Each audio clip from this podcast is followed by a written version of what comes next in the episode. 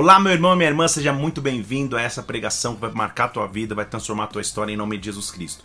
Que a cada dia você seja marcado por Deus, que essa mensagem possa tocar no profundo do teu ser e te trazer revelação, direção e instrução. Que Deus te abençoe em nome de Jesus Cristo. Um abraço meu para você. Acompanhe essa mensagem.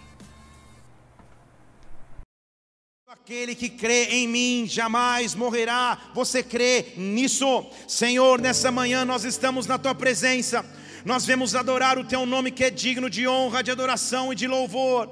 Pai, vem nesta manhã sobre nós e nos toca de forma sobrenatural, nos faz celebrar a Páscoa, nos faz entender a realidade do teu sacrifício, entender, meu Deus, que quando temos um Deus que nos guia e nos direciona, nós vivemos em ressurreição e vida. Por isso que a tua ressurreição e vida se manifeste sobre nós nessa manhã. Nós como igreja te louvamos e te agradecemos, aplaudindo o teu nome que é digno de honra e de adoração.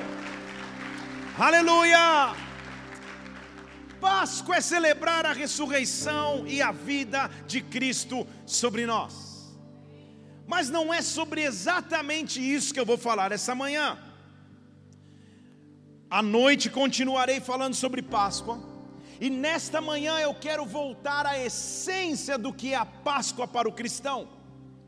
Páscoa para o cristão significa dizer que nós não somos escravos, nós não somos escravos de nada. Ele é a ressurreição e a vida, e na verdade ninguém tem esse poder senão o nosso Deus, de dizer que a morte não pôde contê-lo, que a morte não pôde detê-lo, mas a Páscoa também representa que não há mais escravidão, não há mais cadeia, nada pode nos prender, porque nele nós somos livres.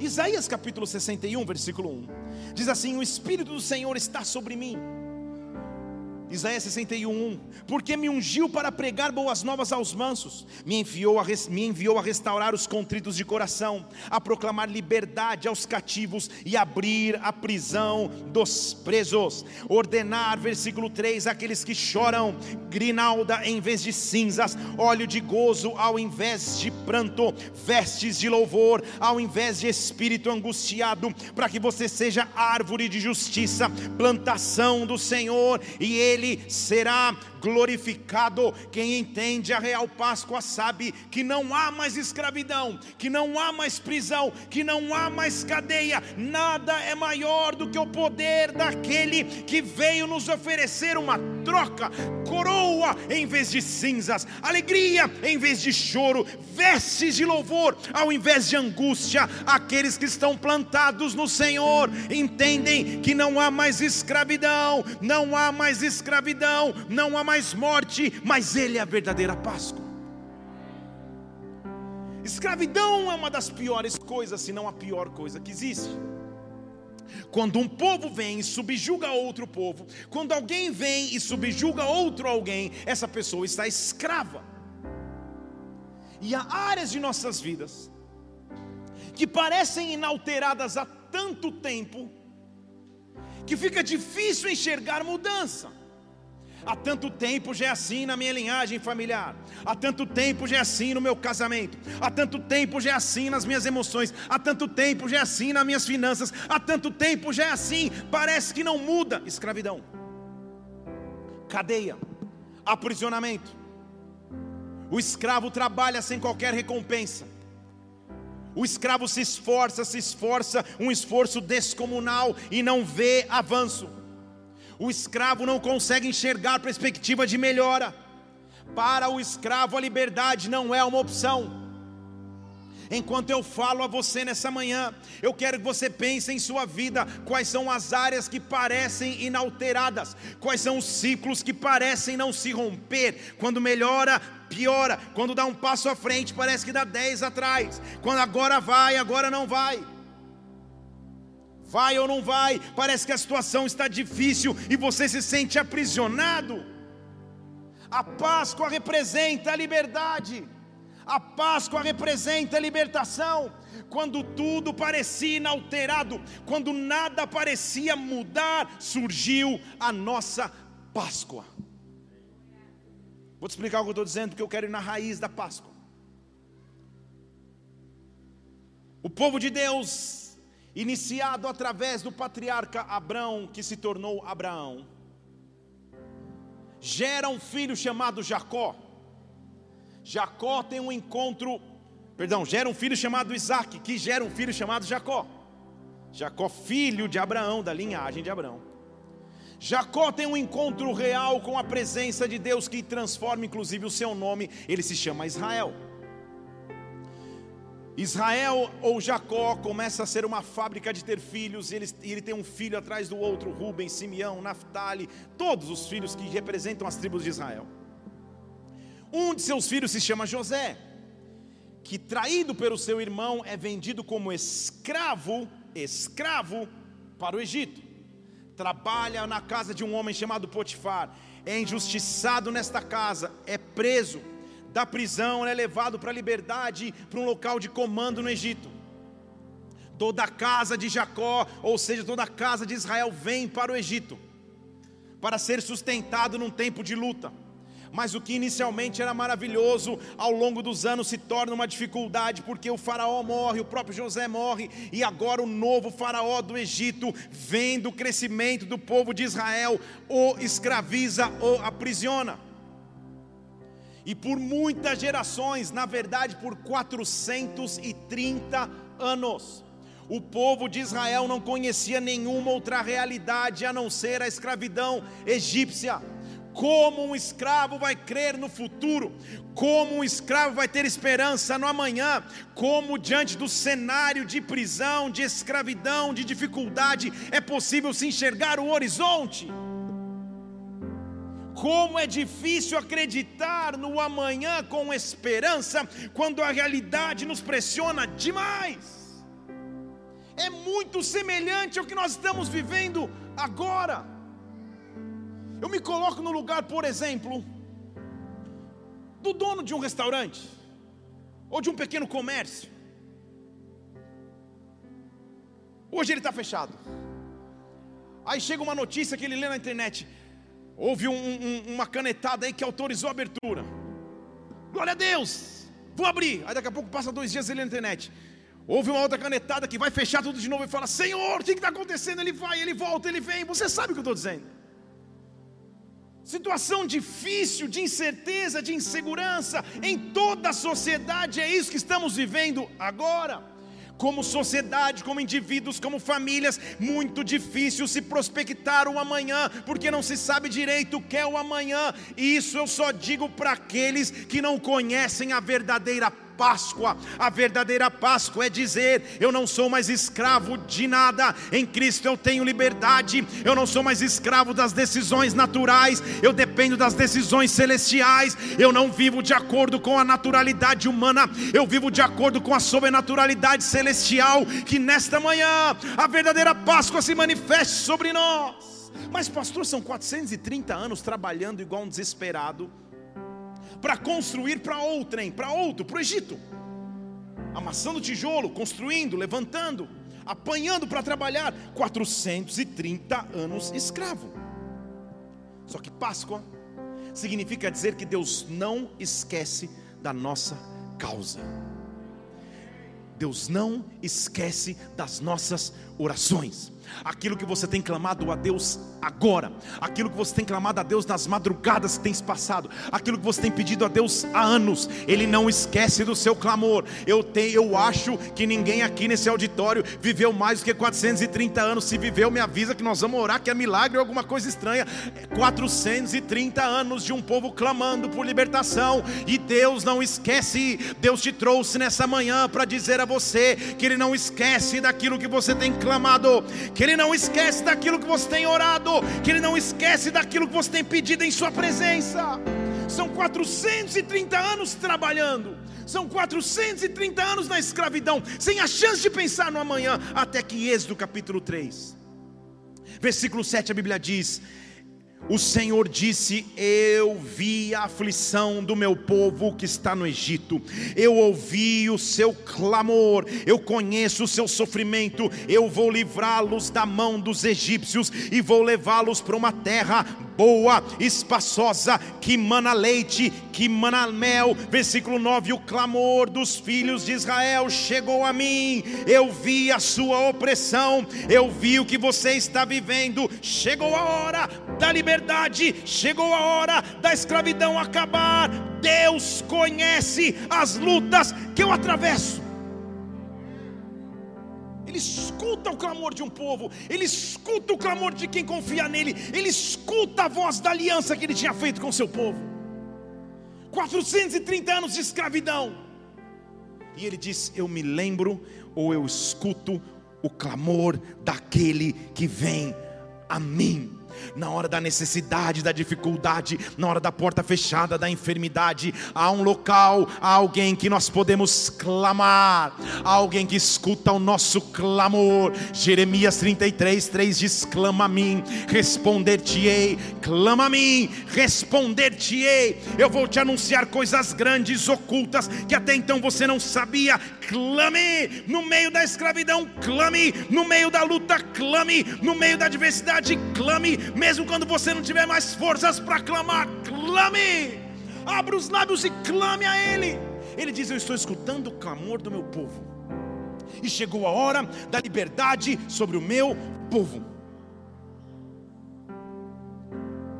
Deus levanta então um homem e comissiona esse homem, em Êxodo capítulo 3, você vai continuar lendo a história depois. Ele chama um homem chamado Moisés, diz: Moisés vai lá e manda o povo ir embora ordena para Faraó deixar o povo ir. Moisés, com todas as suas limitações, que incluía inclusive uma gagueira, porque ele disse que tinha boca, fech... boca pesada e não era eloquente. Ele vai a Faraó e diz: Deixa o meu povo ir. Inicialmente parece que tudo vai ficar bem, mas quando o Faraó escuta a intenção da liberdade do povo de Deus, em Êxodo capítulo 5, versículo 6, Faraó deu ordem dizendo aos seus oficiais: Não faça como antes, não dê mais palha para o povo fazer tijolos. Também colocarei a conta do tijolos como antes eles faziam, não diminua a conta da produção. Acho que eles estão ociosos, por isso clamam para a liberdade, por isso clamam para sacrificar ao seu Deus, que se aumente o serviço sobre os homens, para que se ocupem dele e não dê ouvidos às palavras mentirosas. Moisés foi cheio de empolgação, achando que ele ia chegar para Faraó, deixa o meu povo ir. Faraó falou, claro, pode deixar, não, não. Faraó ao contrário, falou, faz o seguinte que a produção seja a mesma agora sem a matéria-prima, não vai ter mais palha eles vão amassar mais barro, vai ser mais difícil fazer tijolo, a situação vai piorar antes de melhorar, a situação vai ficar difícil antes da liberdade. Quando as lutas vão se avolumando, quando as lutas vão se intensificando, é porque chegou a hora do livramento, está chegando a Páscoa do Senhor. Em Êxodo capítulo 6, versículo 1, o Senhor disse a Moisés: Moisés, você vai ver o que eu vou fazer com Faraó, com uma mão poderosa ele vai os deixar ir, porque eu sou Jeová. Eu sou Jeová. Eu já tive com Abraão, com Isaac e com Jacó. Eu era Deus Todo-Poderoso, mas agora, Jeová, como Jeová, eu nunca havia sido conhecido. Está entendendo aqui comigo? Abraão, Isaac e Israel me conheciam como El Shaddai. Deixa o versículo na tela, por favor, para mim. Eles me conheciam como El Shaddai, Deus Todo-Poderoso. É um Deus que está distante, sentado no trono. Como Jeová, o Deus que vem habitar no meio do seu povo. Eu nunca tinha sido conhecido, agora eu vou me fazer conhecido. Quando a escravidão está imperando, ele não é só o El Shaddai, um Deus que está distante, ele se torna Jeová. Eita! Tem igreja que só de eu falar Jeová, uns dois já ficaria de pé e já, opa!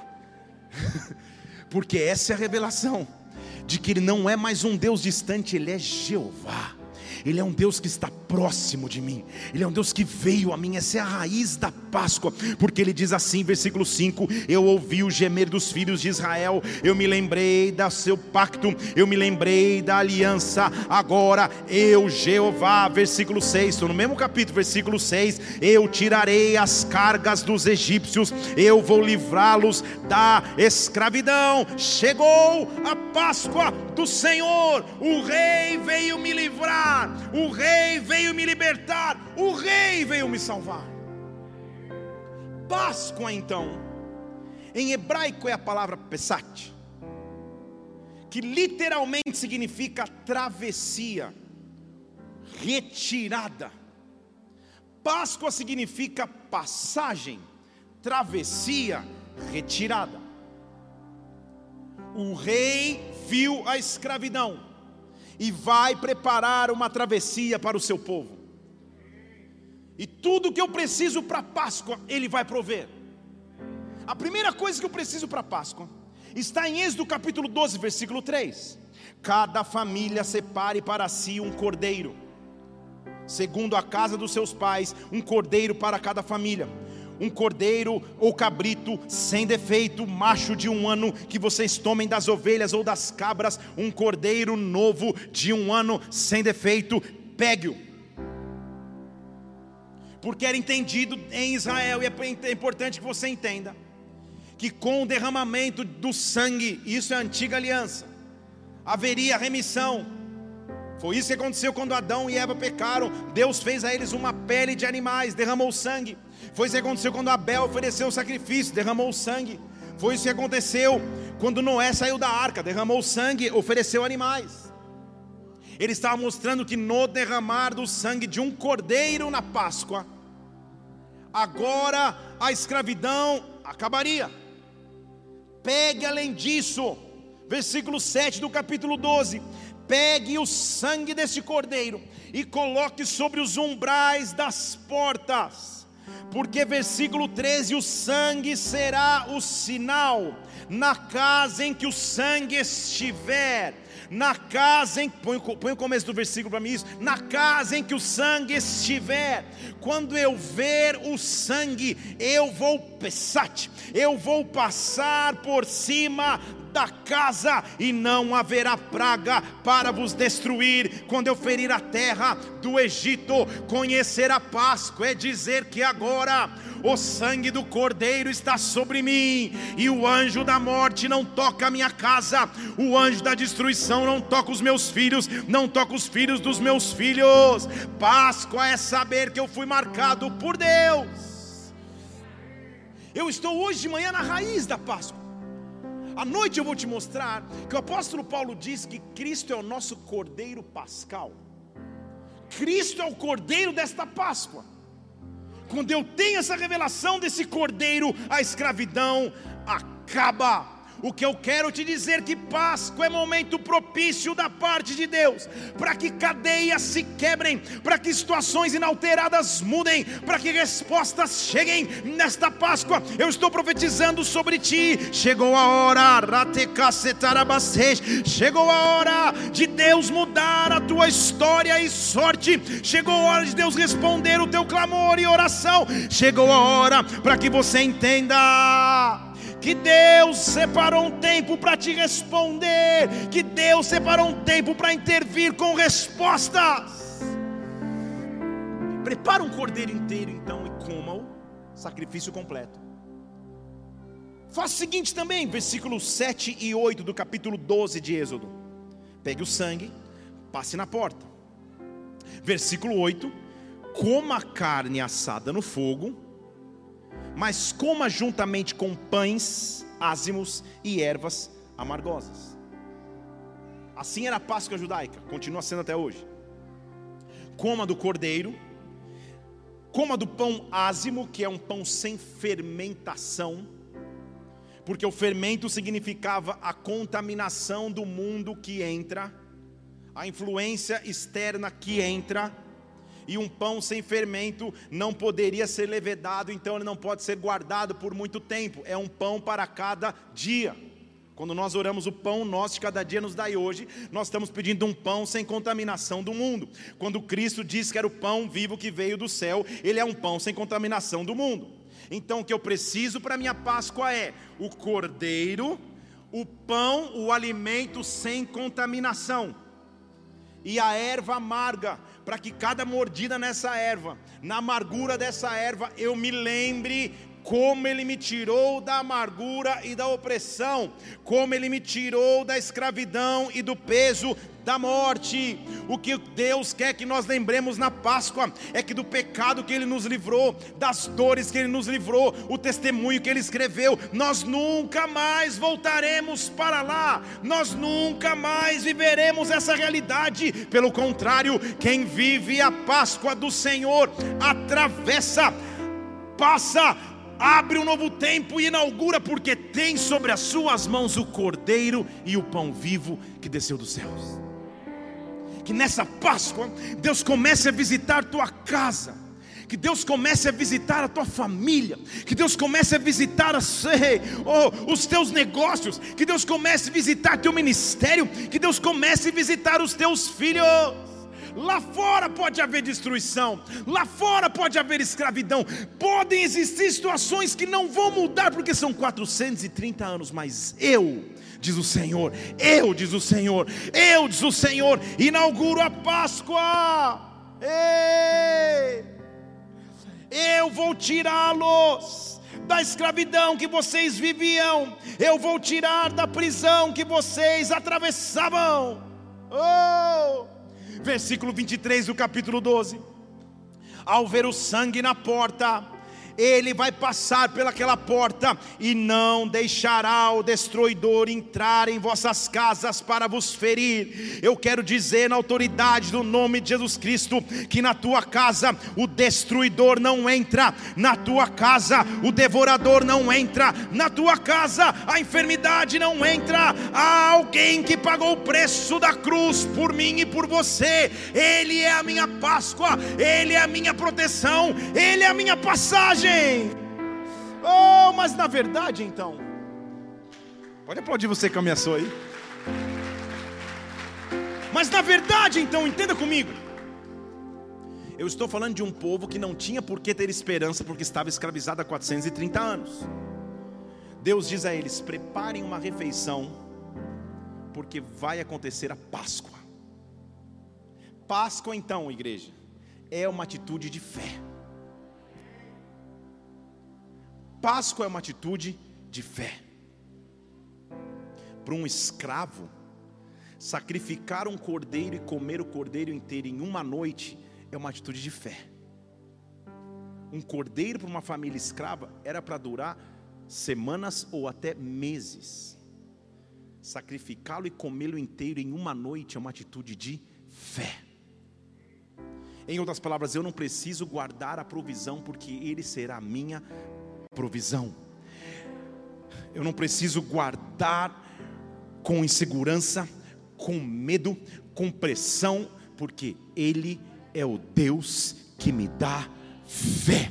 Eu vou atravessar, eu vou superar a situação que eu estou vivendo agora. Eu vou atravessar, eu vou superar oh, a dificuldade que eu estou vivendo agora. Eu vou superar, eu vou atravessar. Ei eu vou atravessar.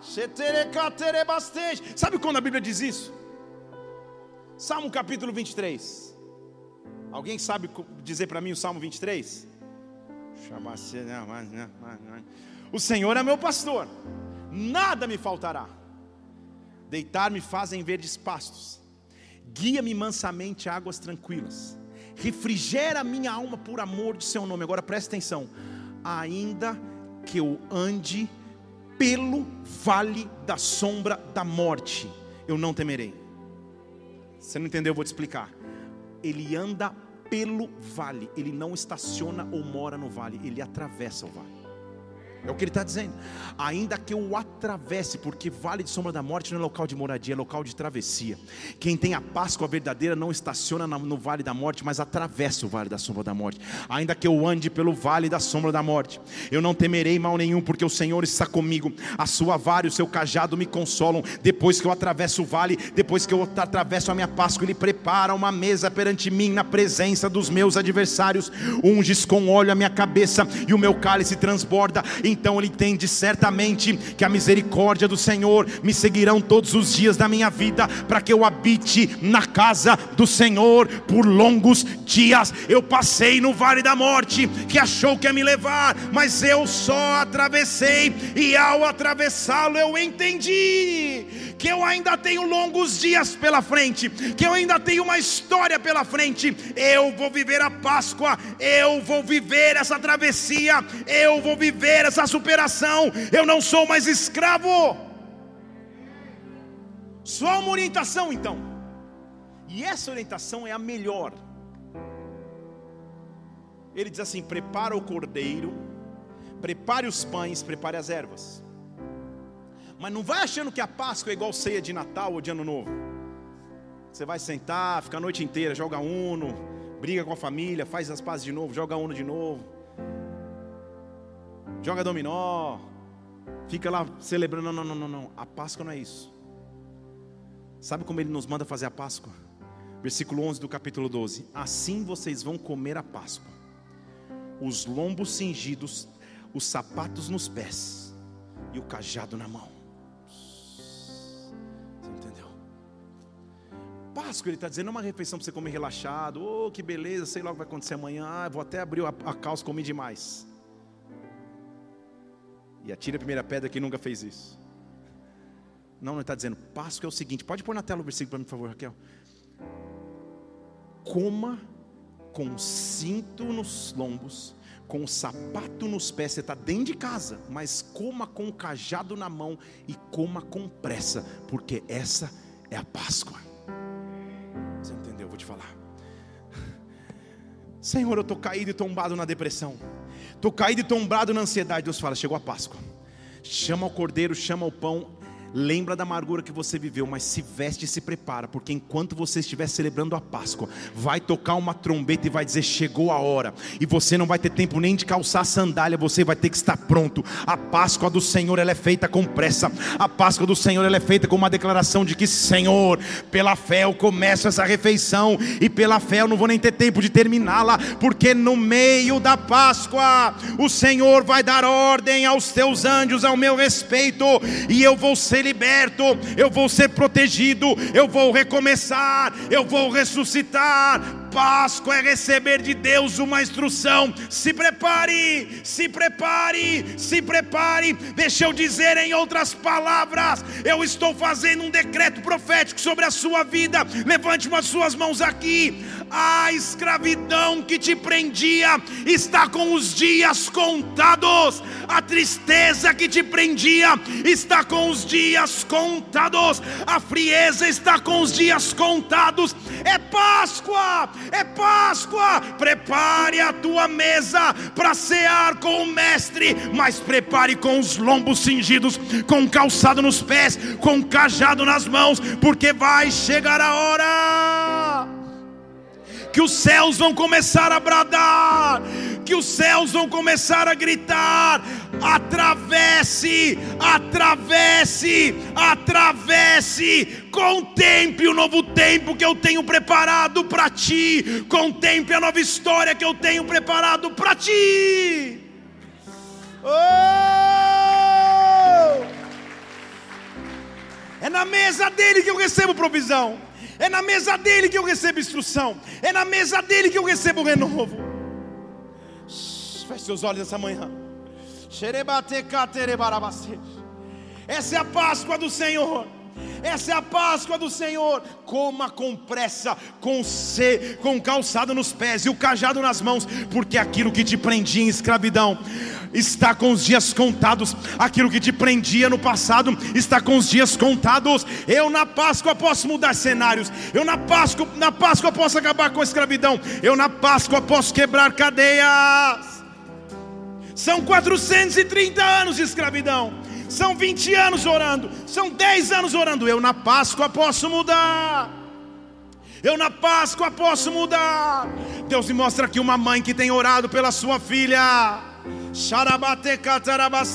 porque ela vem e vai, se firma e fica fraca de novo, se firma e se entrega para o mundo de novo. Deus está dizendo nesta manhã: é Páscoa, a escravidão que aprendia, a escravidão que prendia essa jovem nesta manhã, as cadeias estão caindo por terra, as cadeias estão caindo ao chão. Vamos adorá-lo, porque é Páscoa, é Páscoa, é Páscoa. Fique em pé no seu lugar, levante suas mãos, prepare-se para cear com Ele. Oh, para comer do cordeiro, para comer do pão vivo, oh, para lembrar da amargura que você foi liberto, mas na tua casa o destruidor não entra, atravessa, atravessa, atravessa.